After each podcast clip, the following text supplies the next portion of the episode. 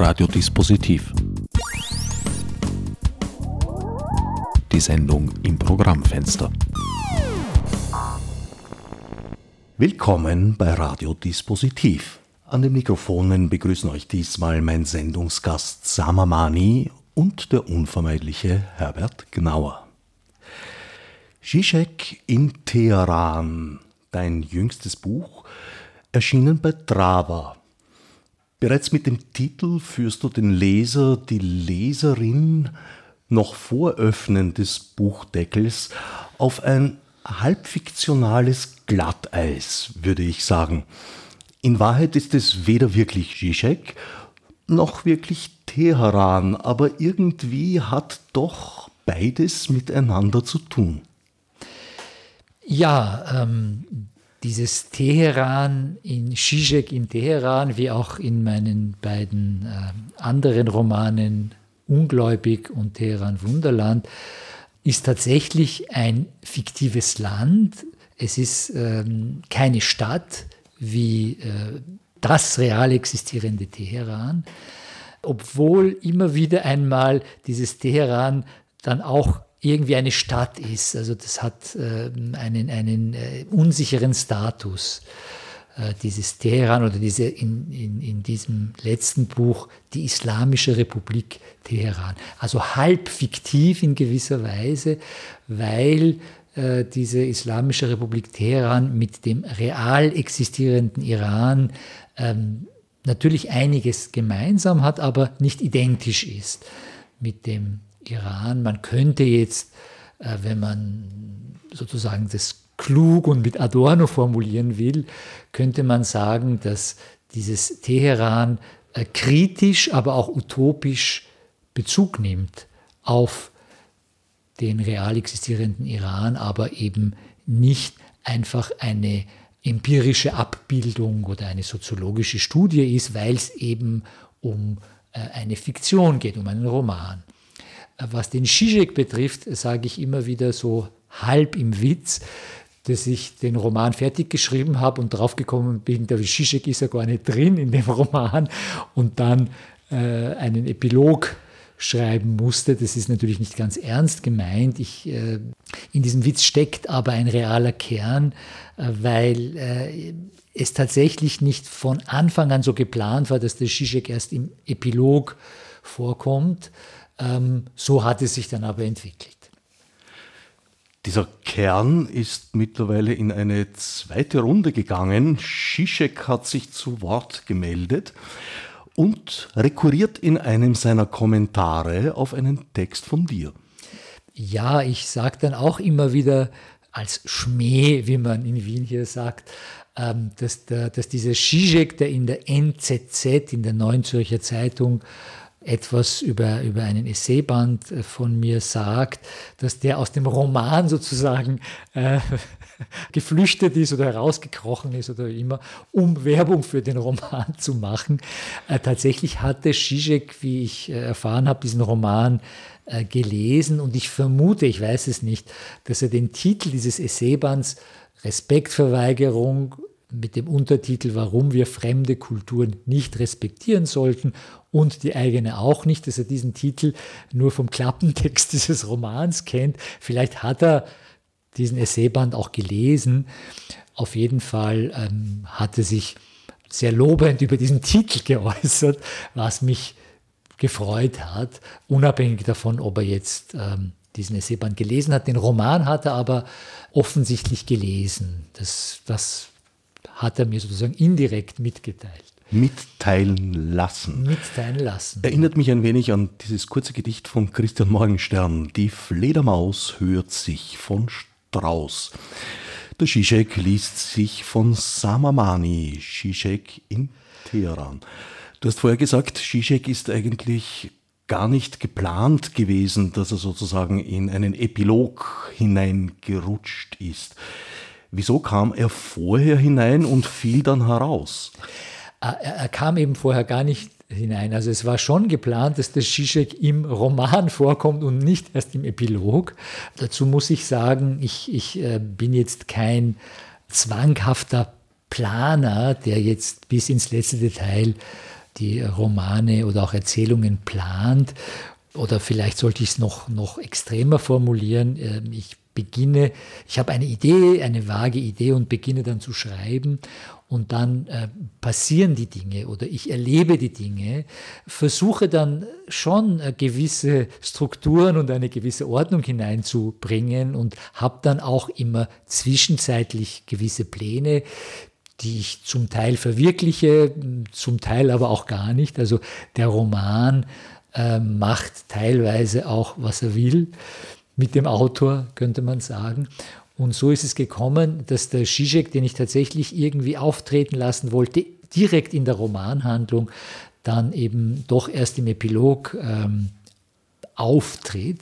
Und das Ganze hat eine ähm, eigenartige Beziehung zu einem äh, berühmten Zizek-Witz. Oder vielleicht, das sind ja oft Witze, die der Zizek wiederum von anderen übernommen hat. Und dieser Witz geht so, dass es einmal in Moskau eine Ausstellung gegeben hat, eine Bilderausstellung. Und ein Bild in dieser Ausstellung hatte den Titel Lenin in Warschau, also analog zu Zizek in Teheran. Und ähm, ein Besucher schaut sich dieses Bild an und auf dem Bild sieht man die Verlobte von Lenin, die gerade einen irgendeinen jungen Offizier küsst. Äh, und der Lenin ist gar nicht auf dem Bild. Und dann fragt der Besucher einen Führer dieser Ausstellung, ja, wo ist denn eigentlich der Lenin? Sagt er, der Lenin ist eben in Warschau. Ja. Und so ähnlich könnte man auch diese Abwesenheit Zizeks im Hauptroman sozusagen auffassen und, und, und diese Fragestellung kommt dann auch im Epilog vor, weil der Zizek eben dann ähm, ich will jetzt nicht viel mehr verraten, genauso ein Erlebnis hat, als er in Teheran in einer Buchhandlung das Buch Zizek in Teheran sieht und auf dem Cover seine Frau mit einem Teheraner in Paris. Mehr verrate ich nicht. Noch wird Zizek wahrscheinlich gerade im anderen Teheran gewesen sein. In diesem Epilog kommt er allerdings sehr ausführlich zu Wort. Es ist quasi, mich hat es erinnert ein wenig an den dramaturgischen Schluss der Opera Buffa, der Komödienoper, wenn nochmal, da tun das meistens oder normalerweise die einzelnen Charaktere der Handlung nochmal ein Resümee ziehen und eine Beurteilung vornehmen. Das macht in diesem Fall Zizek. Ja, das ist, das ist interessant. Der Roman hat natürlich auch was Komödiantisches, zum Teil auch natürlich sehr viel Tragisches. Und äh, dieser Epilog ist natürlich auch zum Teil eine Zizek-Parodie. Gleichzeitig sagte Zizek durchaus auch Dinge, die man, ich würde mal sagen, zumindest ähm, ernsthaft erwägen sollte, wie weit sie sozusagen einen, ernstzunehmenden Charakter haben oder nicht. Er ähm, spricht zum Beispiel an einer Stelle in diesem Epilog über die Teheraner Schamkultur und die westliche Schuldkultur. Das sind Begriffe, die ich äh, jetzt sozusagen außerhalb des Romans äh, für mm, sehr zweifelhafte kulturalistische Konstrukte halte. Aber in diesem Binnenraum Raum des Romans erschien es mir irgendwie reizvoll, diese Begriffe einzusetzen. Ich will jetzt nicht zu viel äh, wiederum verraten, aber es geht äh, an dieser Stelle darum, dass der Zizek eine bestimmte Art von Psychoanalyse unter Anführungszeichen kommentiert, die in diesem fiktiven Teheran stattfindet, und zwar im Institut für islamische Kriminalpsychoanalyse. Und dort geht es darum, dass man Menschen zum Teil oder zum Großteil unfreiwillig interniert in diesem Institut und sie dann zwingt sozusagen zur Psychoanalyse und gleichzeitig äh, über, wie es dort heißt, über avancierte Teheraner Computertechnologie mittels eines Brain-Computer-Interface die Gedanken und die, die, die, die Imaginationen, die Visionen dieser Patienten, Analysanten oder Verurteilten, wie immer man die nennen will, dann auch sozusagen bildlich darstellt. Und der Zizek kommentiert es so, dass das ja doch einige ähm, Probleme der sozusagen westlichen oder der herkömmlichen Psychoanalyse lösen würde. Der Zizek hatte, der reale Zizek hatte tatsächlich auch eine eigene Analyse gemacht beim Schwiegersohn von Jacques Lacan in Paris. Und er sagt dann äh, in diesem Epilog, naja, ähm, als, als Analysepatient oder Analysant ist man ja aufgefordert, alles zu sagen, was einem einfällt. Aber was ist, wenn einem zwei, drei Sachen einfallen und dann berichtet er fiktiv äh, darüber. Äh, und ich kann mir vorstellen, dass das aber vielleicht auch, auch in der Realität sich so bei ihm abgespielt hat, als er Analysepatient war, dass ihm oft zwei, drei, vier Sachen eingefallen sind. Und äh, während er das erste erzählt hat, hat er krampfhaft versucht, sich das zweite zu merken und dann ähm, ist ihm das dritte noch eingefallen und er war dann total verzweifelt. Und, und dann sagt er, in diesem Institut für islamische Kriminalpsychoanalyse tritt dieses Problem nicht auf, weil das ja alles erfasst wird äh, durch äh, diese bildgebenden Verfahren sozusagen. Und äh, er bezieht sich dann auch auf einen anderen Witz, den er einmal berichtet hat, und zwar soll der genau dieser Schwiegersohn von Jacques Lacan, bei dem der reale Zizek in Analyse war, als Patient in Paris, der hat einmal gesagt, die Psychoanalyse ist besser als der Kapitalismus, weil im Kapitalismus muss sozusagen der Unternehmer seinen Arbeitern, die er quasi ausbeutet, aber zumindest am Ende des Monats was zahlen. In der Psychoanalyse hingegen macht die ganze Arbeit die Analysandin oder der Analysand und der Analytiker, der sozusagen dort hinten sitzt auf seinem Analytikersessel und hin und wieder so mm und ja und nein sagt, also nicht viel macht, der bekommt dann noch dafür bezahlt, dass die Arbeit der Analysand macht. Und in diesem Institut für Kriminalpsychoanalyse argumentiert der Zizek, würde ja eigentlich der Analysant, auch wenn er unfreiwillig dort ist und so, das ist halt vielleicht ein bisschen ein Nachteil, aber dafür muss er eigentlich gar nichts machen. Also er, er braucht nicht einmal reden, er braucht keine Denkanstrengung zu machen, sondern das Ganze wird eben durch diese bildgebenden Verfahren, wird es einfach im Computer sozusagen abgebildet und am Bildschirm abgebildet und die Arbeit haben die Analytiker, die das alles dann irgendwie äh, verarbeiten müssen. Tatsächlich findet sich bei dir auch der Gedanke, dass Psychoanalyse und Psychotherapie auch eine Öffnung der Gesellschaft verhindern, weil sie helfen, schwer erträgliche Zustände dennoch zu ertragen und zu akzeptieren. Ja, natürlich, und das sage ich zunächst einmal ähm, von der empirischen Realität. Also ich spreche jetzt nicht vom Roman zunächst, sondern von, von, von der Realität, dass natürlich Psychoanalyse, und, und das, das äh, hat auch Freud durchaus vertreten, dazu beitragen kann oder das Ziel haben kann, dass die Analysandin, der Patient, wie auch immer, wieder, wenn man es jetzt sehr plump sagt, wieder funktioniert, wieder arbeitsfähig äh, wird. Und das ist sozusagen der therapeutische Aspekt, der psychotherapeutische Aspekt der Psychoanalyse, der von Anfang an immer sozusagen dabei war. Und es wäre ja auch irgendwie seltsam, wenn, wenn die Klienten, die Analysanten, die Patienten dem Therapeuten etwas zahlen würden äh, und, und jetzt nicht erwarten könnten, dass es ihnen dann besser geht oder dass sie dann wieder arbeitsfähig sind. Das ist oft das Ziel. Aber von Anfang an gab es dann noch eine andere Dimension, bewusst oder unbewusst in der Psychoanalyse. Und die hat zum Beispiel eben der erwähnte Jacques Lacan auch sehr betont. Und das ist eben das Unbewusste. Ja? Also diese Dimension sozusagen der Psyche, die wir nicht unter Kontrolle haben und äh, von der wir eben auch vieles nicht wissen. Und man könnte jetzt sagen, äh, dass im, im, im Lauf der Geschichte der Psychoanalyse dieses Unbewusste auch immer wieder verdrängt wird. Ja. Dass es dann eher darum geht, sozusagen die bewussten Anteile und das Ich funktionsfähig zu machen. Und es gibt sozusagen eine, einen Standpunkt, der sagt, der, und es kommt auch im Roman vor an einer Stelle äh, oder vielleicht an mehreren Stellen, ähm, dass es in der Psychoanalyse nicht um Heilung geht, sondern um die Wahrheit. Einfach in dem Sinn, dass das äh, sozusagen das Aufdecken von unbewussten Zusammenhängen oder von eben der unbewussten Wahrheit ja nicht notwendigerweise zu einer Verbesserung des Zustands führen muss. Und das ist vor allem dann der Fall äh, oder nicht der Fall, äh, wenn es um traumatische äh, Erlebnisse geht oder, oder um, um verdrängte Traumen.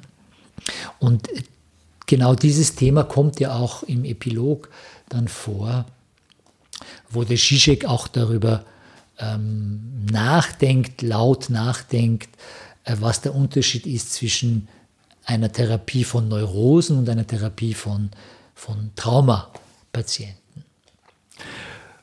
Wozu man vielleicht erwähnen sollte, dass du, wenn du über Psychoanalyse schreibst, und das tust du gerne, weiß ich nicht, aber oft, schon sehr genau weißt, worüber du schreibst oder vielleicht auch nicht jedenfalls ausgebildeter Psychoanalytiker bist und auch als solcher jahrelang praktiziert hast.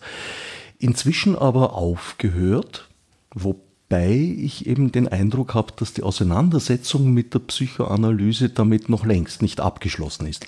Ja, das ist ganz richtig und das hat mich auch äh, vor kurzer Zeit wieder beschäftigt, weil mir sozusagen passiert ist, dass ich jetzt einen Vortrag vorbereiten muss, aber ich mache es eigentlich sehr gerne. Also es, es, ist mir zugeflogen quasi über Musil und Freud. Und ähm, der Musil war ja ausgebildeter, unter anderem ausgebildeter Psychologe, Experimentalpsychologe und hätte fast sich habilitiert in Experimentalpsychologie und hat die Psychoanalyse sehr, sehr gut gekannt.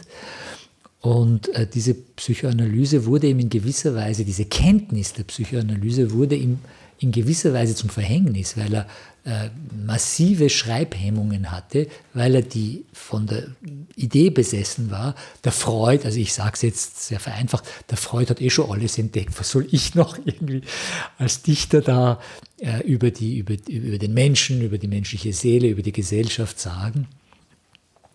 Und äh, da ähm, muss ich sagen, dass ich das sehr spannend finde, äh, weil ich ja auch, also weil, weil ich da eine gewisse Ähnlichkeit sehe äh, zu meiner Situation, äh, als ich noch äh, praktiziert habe als Psychoanalytiker, was ja der Musil zwar nicht getan hat, aber einfach dieses Verhältnis von ähm, psychologisch oder psychoanalytisch tätig zu sein oder, oder, oder, oder ein Experte zu sein auf dem Gebiet und im Schreiben. Da gibt es natürlich sehr verschiedene Weisen, damit umzugehen. Ich habe das lange Zeit so gemacht, dass das für mich einfach zwei völlig verschiedene Baustellen waren. Und ich hatte nur ähm, längere Zeit die Sorge, was passiert, wenn sozusagen meine Analysepatientinnen und Patienten, wenn die mal was von mir lesen. Das ist zwar durchaus passiert, scherzhalber sage ich manchmal, viel zu selten. Äh, aber das war dann überhaupt kein Problem, weil das einfach als Material hineingeflossen ist in, die, in, die, in den analytischen Prozess. Es gibt aber sozusagen andere äh, potenzielle Konfliktfelder zwischen dem Schreiben und, und, und der psychoanalytischen Tätigkeit, zumal ich ja bei meiner sozusagen herkömmlichen Ausbildung oder so wie ich Psychoanalyse praktiziert habe, ähm, habe ich das wirklich als, als in gewisser Weise ähm, als ein Gegensatz empfunden zum Schreiben, weil ich das lange Zeit so gemacht habe, dass ich in der Analyse eher, äh, dass der die Analysandin, der Analysant einfach frei vor sich hin assoziiert hat. Und ich war dann derjenige, jetzt sehr, sehr, sehr vereinfacht gesagt, der das Ganze dann zu einem Abschluss gebracht hat, gedeutet hat, aber es eben abgeschlossen hat letztendlich. Ja. Man könnte jetzt sagen, das Geheimnisvolle, was die Analysandin mir präsentiert hat, enträtselt habe und, und damit auch äh, die Magie und diese Mystik genommen habe äh, aus der Situation. Ja, also sozusagen eine rationale Erklärung, wenn man so will, eines Irrationalen. Und in der Literatur geht es für mich in gewisser Weise durchaus auch um das Gegenteil, dass man sozusagen durchaus dem Leser äh, Rätsel aufgibt und äh, auch äh, sozusagen eine magische, sich in einer magischen Sphäre bewegt, wie wiederum unter anderem Adorno gesagt hat. Und das habe ich lange Zeit als Gegensätze empfunden, man kann jetzt, ähm, wenn man sich mit der, mit der Psychoanalyse, so wie Jacques Lacan, der schon erwähnte Jacques Lacan, betrieben hat und, und wie es der Lacan aufgefasst hat, gibt es da ganz andere Zugänge zur Psychoanalyse, die in gewisser Weise viel verträglicher sind mit Literatur und Kunst. Aber das ist wiederum ein eigenes Kapitel. Gerade bei diesem Text, der in viele relativ kurze, bezifferte Abschnitte gegliedert ist, habe ich mir vorher, wie du das erzählt hast, Zizeks Beschreibung bei der Analyse fiele einem manchmal vielleicht mehreres auf einmal ein, zwei, drei, vier Sachen, habe ich mir, wie du das gerade erzählt hast, kurz gedacht, ob das vielleicht in deiner Arbeitsweise auch vorgekommen ist. Wenn du auch sagst, du hast dem Roman sozusagen auch in gewisser Weise seinen Lauf gelassen. Ja, das, das, da stimme ich ganz und gar zu. Also es hat tatsächlich etwas sehr Assoziatives. Ähm, äh, gerade äh, bei diesem Roman, also in anderen Texten auch, aber hier ähm, kommt es sehr stark zum Ausdruck, ähm, dass dann tatsächlich eine, eine bis zu einem gewissen Grad natürlich freie Assoziation stattfindet und dann der Text vom Hundertsten ins Tausendste kommt und das äh, macht es dem Leser, der Leserin natürlich auch nicht leicht, äh, zumal dann, wenn die Leserin, äh, der Leser ähm, sehr erpicht ist drauf, hier eine, einen Hand, also eine Handlungsstruktur und einen Handlungsstrang aufzufinden.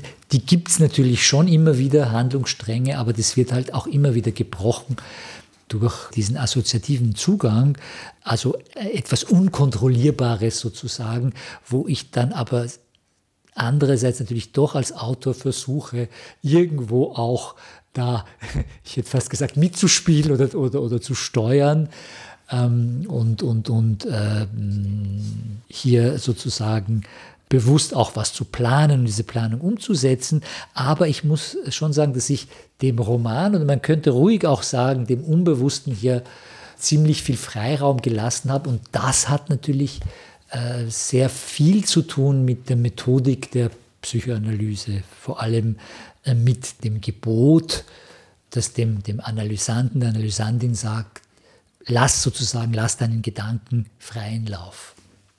Wobei ich den Eindruck habe, dass du sehr wohl imstande warst, dir diese mehrfachen gleichzeitigen Gedanken zu merken und dann halt nacheinander zu Papier zu bringen. Ein Handlungsstrang ist untertrieben, es sind deren viele, die noch dazu nicht nur gebrochen, sondern in den Bruchstücken auch ineinander verflochten sind, gewisserweise. Ja, das stimmt natürlich. Und nachdem ich ja achteinhalb Jahre geschrieben habe an dem Roman, habe ich dann wirklich, ohne zu übertreiben, dann, wie ich dann ähm, wieder sozusagen, wie, es dann irgendwann einmal den Abgabetermin gab und ich äh, das Ganze noch einmal lesen musste und, und noch einmal überarbeiten musste, waren mir manche Passagen tatsächlich fast neu. Also ich, hab, ich war dann teilweise überrascht, aha, was da alles passiert. Und ich äh, anlässlich verschiedener Interviews, so wie auch heute, habe ich mir im Vorfeld, habe ich mich hingesetzt und, und noch einmal mir versucht, ein bisschen einen Überblick zu verschaffen, weil es tatsächlich verschiedene sozusagen Handlungszentren gibt. Und ich versuche jetzt so drei, vier vielleicht aufzuzählen. Also zum einen geht es äh, ja darum, dass es eben einen Analytiker gibt, der äh, von Graz nach Teheran zurückkommt und dort einem Analysanten begegnet, der sogenannte Gefängnisarzt, der gar kein Gefängnisarzt ist, sondern Sozialarbeiter, der vorgeblich oder tatsächlich wegen seiner Impotenz in Analyse kommt, aber während er frei assoziiert, dieser Gefängnisarzt, auf einmal einen seltsamen Text zu rezitieren scheint, den er vermutlich offensichtlich aus, auswendig gelernt hat. Und dieser Text äh, hat dann in weiterer Folge, äh, und das ist vielleicht der andere oder ein anderer Handlungsstrang, eine verheerende Wirkung in dieser Islamischen Republik Teheran, weil dieser Text bei bestimmten empfänglichen Männern dazu führt, dass sie sich als Frauen fühlen und zum Teil verändert sich auch ihr Körper. Und sie haben dann die fixe Idee, dass sie mit Gott sozusagen ein neues Geschlecht von Teheranerinnen mit Binnen-I, sage ich das jetzt, erzeugen sollten. Dann gibt es noch einen Strang äh, im sogenannten Internat islamischer Mädchen. Dort gibt es ein Haus des Vergessens der Bibliothek der in der Sprache verfassten Bücher dieses Internats.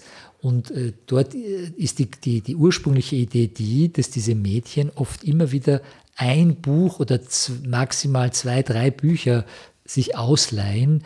Und offensichtlich gibt es da sozusagen äh, eine Präferenz für ein bestimmtes, also für, für, für ein Buch oder sie lesen halt eben sehr wenige Bücher. Und ähm, die Idee ist dann die, äh, paradoxerweise, dass man ihnen diesen Genuss, den sie haben bei der ersten Lektüre, dass, dass sie den wiederholen können. Weil wenn sie nämlich ein Buch ein zweites Mal lesen, ist es natürlich nicht so wie beim ersten Mal, so wie die erste Liebe anders ist als die zweite Liebe, könnte man sagen. Und in diesem Haus des Vergessens kommt dann diese Computertechnologie zum Einsatz, der dann auch später in dem Institut für islamische Kriminalpsychoanalyse eine Rolle spielt, äh, wo dann eben die Erinnerung an die Lektüre des ersten Buches gelöscht wird, sodass die Mädchen dann äh, frei von dieser Erinnerung wieder frisch sich in dieses Buch noch, noch einmal verlieben können, könnte man sagen. Und die, natürlich wird diese Technologie dann auch findet diese Technologie auch ganz andere Verwendungen. Und jetzt komme ich zum letzten Handlungsstrang, den ich jetzt erwähne. Es gibt natürlich noch andere. Das ist eine sehr wichtige Figur, das ist der Kardan, das ist ein, den es tatsächlich auch gibt in der Realität. Der ist vor kurzem verstorben. Der, der war im real existierenden Teheran ein, ein sehr beliebter und berühmter Regisseur und Schauspieler äh, vor der Revolution. Und der ist dann nach Amerika in der Realität. In meinem Roman wird er eingesperrt weil aus verschiedenen Gründen, aus politischen Gründen. Und er fühlt sich dann aber eigentlich recht wohl im Gefängnis, weil er immer eigentlich ähm, äh, zum einen Schriftsteller sein wollte und nicht Regisseur und Schauspieler. Und dann im Gefängnis kommt er drauf, eigentlich ist es noch gescheiter, Übersetzer zu sein, weil er so, äh, soweit ich mich jetzt erinnere, sagt, naja, wir in Teheran haben ja gar nicht wirklich zu denken gelernt, sonst hätten wir diese, Entschuldigung, depperte Revolution nicht gemacht. Und damit wir wirklich das Denken lernen, müssen wir halt viele Bücher übersetzen. So irgendwie sind seine Gedanken. Und dieser Kardan, äh, mit dem haben aber die ähm, einige Fraktionen der regierenden sogenannten islamischen, großgeschrieben, äh, einiges vor, weil wie in vielen totalitären Systemen oder vielleicht in allen, die Unterhaltungsindustrie eine sehr große Rolle spielt in diesem Teheran. Und ähm, die sogenannten Reformfaschisten, das sind sozusagen die Reformer, die sogenannten Reformer unter den Herrschenden, die wollen ihn dazu bewegen, dass er die beste Fernsehserie aller Zeiten irgendwie dreht und, und, und er ist aber gar nicht so richtig interessiert dran und so. Und dann gibt es noch ein paar Verwicklungen, äh, wo auch dieser Gefängnisarzt, der erwähnte, dann mit diesem Kadern zu tun hat und dann ein paar erotische Verwicklungen, die auch noch dazukommen, aber mehr will ich nicht verraten. Parvis Kardan, berühmt geworden, bei dir zumindest, als Morat der Elektrische, der sein Haus auf den Schultern trägt. Das tat der reale Kardan wahrscheinlich nicht. Doch, also das ist sehr real. Also es ist tatsächlich in dem, in dem, das Witzige ist, dass ja, ähm, dass ich jetzt einige immer wieder so Reaktionen habe, wo absurd scheinende oder, oder seltsam scheinende Dinge, die ich erwähne, für erfunden gehalten werden und umgekehrt Dinge, die ich erfunden habe, für real gehalten werden. Also das, was du erwähnt hast, das ist alles real. Also es gab äh, wirklich diese sehr beliebte Serie in den 70er Jahren, an die kann ich mich auch erinnern, eben Mora der Elektrische, der in einem umgebauten ähm, alten Mercedes, das ausgeschaut hat wie ein, äh, wie ein kleines Häuschen irgendwie durch die Stadt fuhr und als Elektriker seine Dienste angeboten hat und dann verschiedenste Dinge erlebt hat. Also das gab es wirklich und der war tatsächlich ganz real eine sehr beliebte Fernsehserie. Nur ist halt dieser Kardan in der Realität, Gott sei Dank für ihn, geflüchtet und gleich nach der Revolution nach England, dann nach Amerika gegangen, wo er dann recht unglücklich war, der reale Kadern, weil er immer gesagt hat, naja, das war halt genau das falsche Alter, weil er war, glaube ich, so um die Ende 30, Anfang 40. Wenn er jetzt ganz alt gewesen wäre, könnte er sagen, okay, jetzt schreibe ich meine Memoiren oder ich bin halt in Rente. Ne? Oder wenn er halt ganz jung gewesen, jünger gewesen wäre, hätte er sich auch äh, beruflich umorientieren können. Aber mit 40 war er halt schon ziemlich äh, etabliert in seinem Beruf und, und hat dann halt versucht, Theater zu spielen und so. Das geht, natürlich in der Diaspora, ist es dann ganz schwer. Ähm, ich wollte noch ein Beispiel nennen für eine ähm, Passage, wo ähm, mir ein Freund, äh, ein sehr belesener, sehr gescheiter Freund, mich sehr gelobt hat und gesagt hat, boah, das hast du super erfunden. Und da ging es darum, dass moderne Kunst in Gefängnissen zur Folter eingesetzt wird. Musik, Malerei und verschiedene andere Arten der modernen Kunst. Und das habe ich, ich habe gesagt, ja, leider habe ich das nicht erfunden, das gab es tatsächlich im Spanischen Bürgerkrieg ähm, und in, in Barcelona, dass die Anarchisten ihre Gegner, und das waren, äh, glaube ich, zum Teil gar nicht die, die, die, die, Faschisten, gegen die sie gekämpft haben, sondern sozusagen die, die ähm, Leute, die ihnen näher standen, wie die Kommunisten und so. So, so genau weiß ich es aber nicht. Auf jeden Fall gab es das tatsächlich. Und ähm, natürlich erscheint es dann, wenn so viel absurde Dinge passieren im Roman und wenn man dann absurde Dinge aus der Realität hineinnimmt, äh, glaubt man dann natürlich, okay, das ist halt auch irgendwie so eine absurde Konstruktion. Aber die Realität ist halt oft absurd. Dass autoritäre Regimes Unterhaltungsindustrie brauchen, ist eine alte Geschichte, die sich durch die Jahrtausende eigentlich verfolgen lässt. Es gibt aber noch eine zweite Existenzgrundlage autoritärer Regimes, die du ebenfalls thematisierst, und das ist die Bedrohung durch einen Außenfeind. Ja, ähm, wobei ich jetzt kurz äh, dich zurückfragen muss, auf welchen konkreten Außenfeind du jetzt im Roman Bezug nimmst oder, oder meinst du das jetzt? Äh Im Roman heißt er Chicago. Ah, natürlich, da gibt es mehrere. Also Chicago und Tel Aviv und auch andere, das sind die Hauptfeinde und Tel Aviv fast schon mehr als Chicago und das hat natürlich einen Bezug, einen kritischen Bezug zum real existierenden Iran. Und ähm, das ist natürlich äh, auch in der, in der Realität so, dass wenn man die Reden vom, jetzt vom realen Führer des Irans, des jetzigen Irans, Khamenei, der auch mit K beginnt, so wie der im Roman der verstorbene Vater des äh, schöngeistigen äh, offiziellen Führers M1, dass, dass der Khamenei tatsächlich das häufigste Wort, was er verwendet, ist der Feind. Ne? Es ist alles Mögliche von Corona bis die Wirtschaftskrise und alles, äh, alle möglichen äh, Probleme hat natürlich der Feind verursacht. Im Roman ist es in der Tat Chicago und, und Tel Aviv. Äh, ich habe aber den Eindruck, dass das im Roman, wenn ich bedenke, wie, wie sehr diese Feindbilder in der real existierenden Islamischen Republik Iran gebraucht und verwendet werden, dass im Roman vielleicht sogar eher untertrieben wird. Aber da bin ich mir jetzt nicht ganz sicher, weil da müsste ich den Roman vielleicht noch einmal lesen äh, und diese, mit, mit dieser Frage im Hinterkopf. Kann ich dir empfehlen. Ein durchaus lesenswertes Buch. Und auch in seinem respektgebietenden Umfang bei näherer Begutachtung gar nicht so lang, weil in einem lockeren Flattersatz gesetzt irgendwo auch am Rand ein bisschen immer zu einer lyrischen, sehr rhythmischen Sprache. Ja, das stimmt. Ich habe mich immer gefragt, weil ich ja kein Germanist bin, und kein Experte sozusagen für Literatur. Ich produziere das, aber ich bin kein Literaturwissenschaftler. Also ein Schreiber und kein Leser? Ein Schreiber, ein Leser bin ich schon, aber jetzt trotzdem kein Wissenschaftler. Also ich lese natürlich schon auch andere Bücher, nicht nur meine eigenen.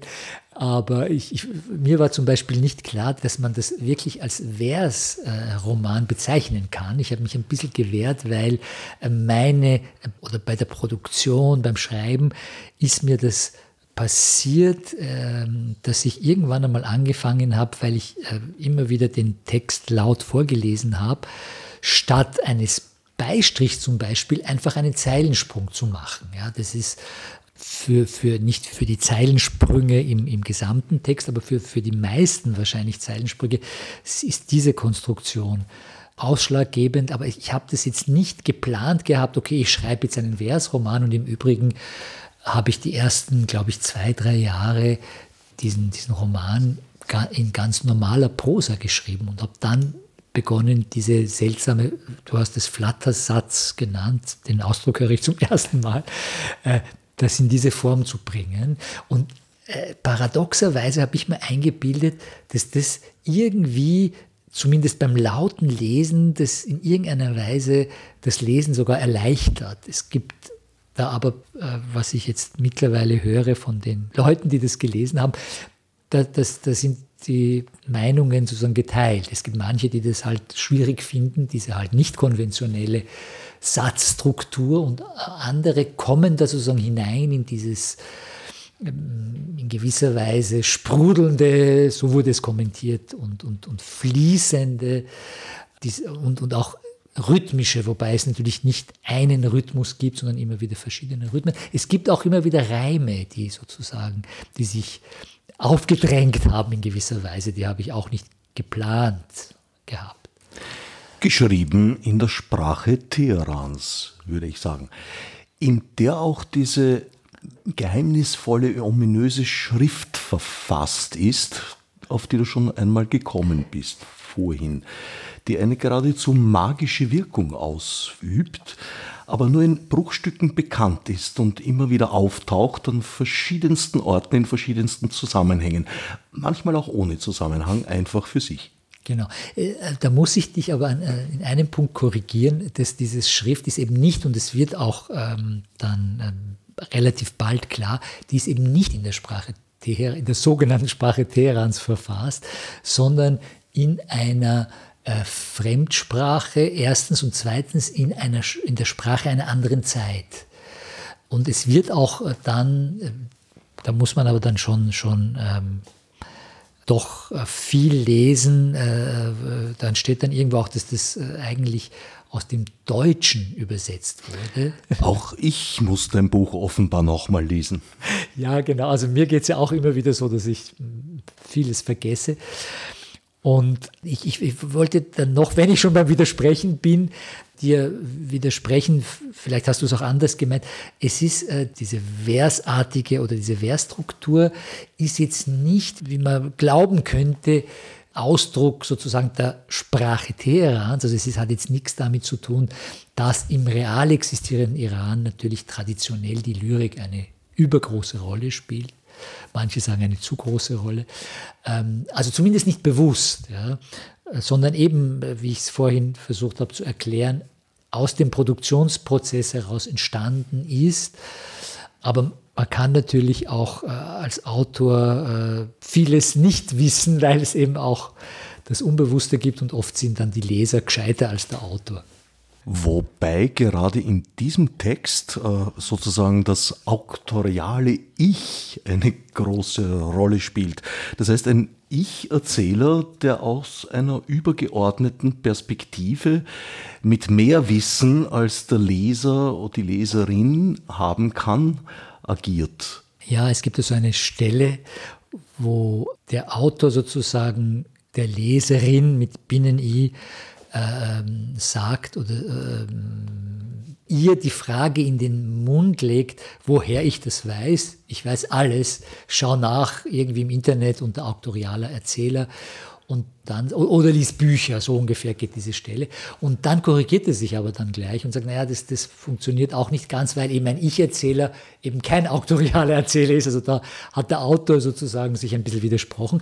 Und ähm, ich muss auch sagen, es gibt zumindest also im Roman gibt es ja zwei Ich-Erzähler und das ist tatsächlich auch etwas verwirrend, weil ja dieses erste Ich, der Analytiker sozusagen, ist ja der erste Ich-Erzähler, aber dann ab irgendeiner bestimmten Stelle erzählt nicht nur der Analytiker, sondern ein anderes Ich. Mehr will ich nicht verraten. Und, und, im Epilog ist sowieso noch einmal eine andere Situation. Das ist äh, ein, ein Dialog wird dort entwickelt zwischen dem Moderator und dem halbfiktiven Zizek. Das Ich ist also wandelbar und erscheint nicht immer in derselben Figur wieder. Genau. Ebenso wandelbar und äh, vielzählig auch sind die Schauplätze. Ein paar hast du schon erwähnt, das Mädcheninternat zum Beispiel. Aber es kommt auch dieses ominöse Lager wieder vor, mm. das du mm. schon einmal eingeführt hast in einem früheren Text.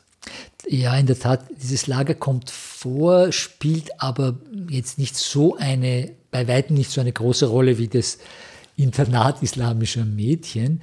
Äh, in dieses Lager wird, ähm, ist angeblich, das ist nicht es dann tatsächlich passiert ist, dieser Regisseur, der Kardan, äh, von den Oppositionellen sozusagen gebracht, um ihn zu schützen vor, den, ähm, vor dem Regime in gewisser Weise, weil es, und das habe ich vorhin nicht äh, erwähnt bei diesen verschiedenen Handlungssträngen, äh, weil es eine Dreiecksgeschichte gibt zwischen diesem Gefäng sogenannten Gefängnisarzt, seiner Geliebten, der Schauspielerin Narges und eben diesem berühmten Regisseur.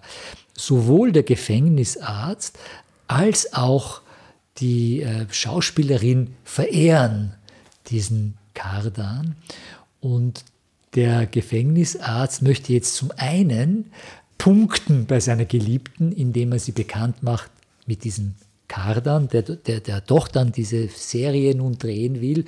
Und noch dazu will er ihr eine Rolle verschaffen in dieser Serie, was ihm auch gelingt. Gleichzeitig will er sich bei diesem Kardan sozusagen liebkind machen, weil er ihm in gewisser Weise seine schöne, attraktive äh, sehr gescheite äh, Geliebte in gewisser Weise zuführt. Und das führt wiederum in die erotischen Fantasien dieses Gefängnisarztes, der ja auch der Analysant ist beim Analytiker hinein, äh, der, der da ein sehr, eine sehr widersprüchliche Haltung dann hat zu dieser Beziehung zwischen seiner Geliebten, seiner Frau und diesem Regisseur. Also einerseits ähm, turnt ihn das sozusagen an und, und gleichzeitig äh, hasst er die beiden, weil er dann Angst hat, dass er beide verliert.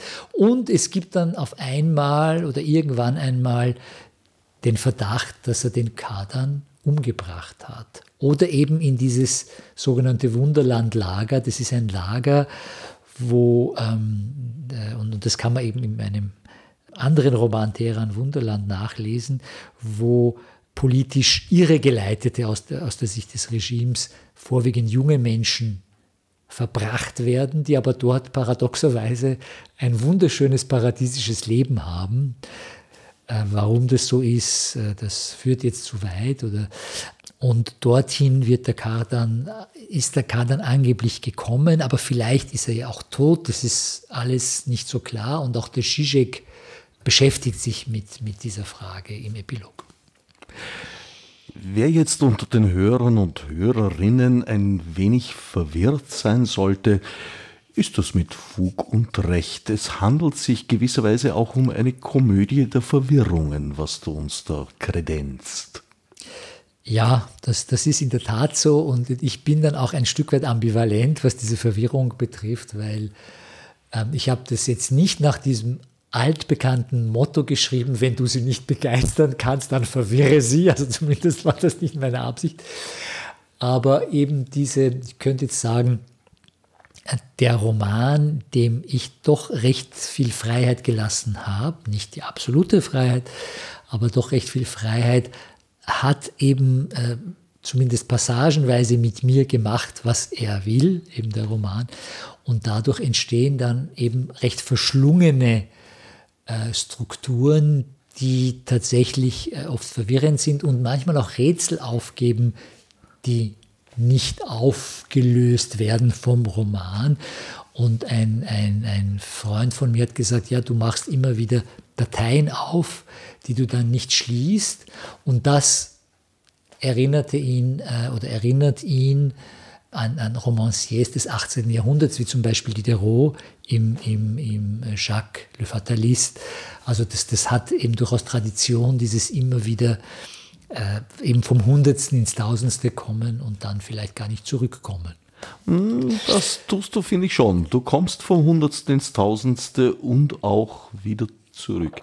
Um jetzt potenzielle Leser und Leserinnen nicht zu entmutigen, es ist durchaus spannend und auch amüsant, sich durch diesen Mikrokosmos zu bewegen. Eine Verwirrung, wenn ich das kurz noch sagen darf, höheren Grades besteht darin, dass, dass ich jetzt selber verwirrt bin, weil du gesagt hast, ich mache das schon. Es stimmt natürlich, ich mache das immer wieder, dass ich dann zurückkomme, also vom Hundertsten ins Tausendste dann zurückkomme. Ich frage mich aber, und da müsste ich so wirklich den Roman noch einmal anschauen, ob ich das immer so mache oder ob es da äh, manchmal einfach ähm, Dateien gibt, die gar nicht geschlossen werden, aber das soll jetzt auch ein Rätsel bleiben für den Moment. Könnte ich jetzt auch nicht beantworten. Dazu müsste ich ihn ebenfalls noch zwei, dreimal lesen, was, wenn mir die Lebenszeit gegeben ist, durchaus im Bereich des Möglichen liegt. Teilweise treibst du wahrlich mit dem Entsetzen Scherz. Zum Beispiel äh, mit der doch recht grausamen Ermordung besagten Parvis Kardans, die auch ein wichtiger Angelpunkt der Stories ist. Die ja vielleicht eben wirklich nicht stattgefunden hat, weil es könnte sich auch um eine Scheinermordung handeln, also wo dann er vor diesem Haus des Vergessens dann sich hinsetzt auf so einen Tavernenstuhl und es ist dann ein elektrischer Stuhl, passt irgendwie zu seiner Funktion als Morat elektrische und es wird dann viel später äh, wird es dann so dargestellt, als wäre das eine Scheinhinrichtung sozusagen, um die Mörder Kardans sozusagen davon zu, oder diejenigen, die ihn ermorden wollen, davon zu überzeugen, dass er tot ist und ihn sozusagen in Sicherheit zu bringen. Ob das jetzt wirklich stimmt, bleibt offen. Der zentrale und durchaus tröstliche Satz dazu findet sich auf Seite 582 und lautet, Teheran ist kompliziert. Okay. Ob das so tröstlich ist, sei dahingestellt. Äh, ich empfand es als tröstlich, weil ich ja genau die Lage als kompliziert empfunden habe und da sozusagen auf Verständnis gestoßen bin beim Autor. Was nicht immer der Fall ist. Manchmal wendest du dich, so wie bei Shakespeare fast, in Apars direkt zum Publikum. Und da bist du sehr fordernd und teilweise auch tadelnd. Ja, zum Beispiel, also es gibt wahrscheinlich viele Beispiele, die mir jetzt im Moment nicht einfallen, aber es gibt eben diese Stelle, die, die ich schon erwähnt habe, wo dann der Autor zum, zur Leserin, zum Leser sagt, eben schau im Internet nach oder lies Bücher. Ja? Also das, da sieht man sozusagen den erhobenen Zeigefinger des ähm, gestrengen Autors. Des strengen Autors, ja. Denkst du an eine Leserschaft und Leserinnenschaft, außer bei solchen Passagen wahrscheinlich schon?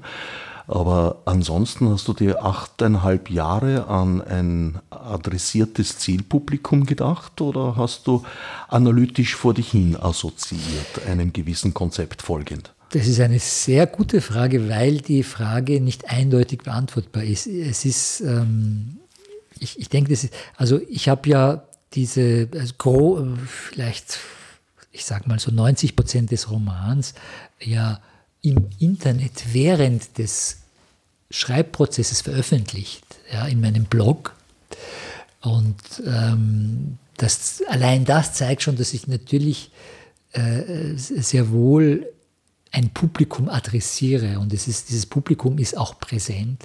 Gleichzeitig bin ich natürlich äh, gerade bei diesem assoziativen Schreiben sozusagen sehr stark bei mir und habe sozusagen, und das, das äh, ist ein Phänomen, das auch andere Autoren beschreiben, bin ich sozusagen auf eine unterirdische oder auf eine äh, jetzt nicht direkte Art mit dem Publikum verbunden. Ja, also ohne, also ich, ich bin in meinem stillen Kämmerlein, sitze ich da und schreibe mich hin und, und bin trotzdem irgendwo verbunden mit, mit dem Publikum. Lacan würde hier vielleicht sagen, mit dem großen anderen. Also jetzt nicht mit einem konkreten, real existierenden Publikum oder nicht nur, natürlich schon auch letztlich, hoffentlich mit real existierenden empirischen Menschen, äh, sondern eben äh, durchaus auch mit diesem sogenannten großen anderen. Es fällt mir hier noch äh, noch eine Stelle ein, äh, wo Adorno in seiner äh, Ästhetikvorlesung Ende der 50er Jahre hat er die abgehalten, sagt, kein Kunstwerk ist für ein Publikum geschrieben und kein Drama für, für die Zuschauer. Und dann korrigiert er sich dann gleich und sagt, natürlich sind Kunstwerke nicht für Gott geschaffen, sondern natürlich für Menschen. Aber es bedarf sozusagen, ich paraphrasiere ihn jetzt oder führe das jetzt irgendwie äh, mit meinen eigenen Gedanken weiter, aber ich glaube, es braucht dieses Moment des äh, Eigensinnigen, wo dann die Autorin, der Autor dann sagt, ich schiele jetzt nicht die ganze Zeit drauf, wie das jetzt ankommt und ich mache das jetzt einfach, ich, ich schreibe das jetzt und, und, und ähm, folge einfach der Struktur des Romans, ohne die ganze Zeit daran zu denken, ja, was, was sagen die Leute dazu?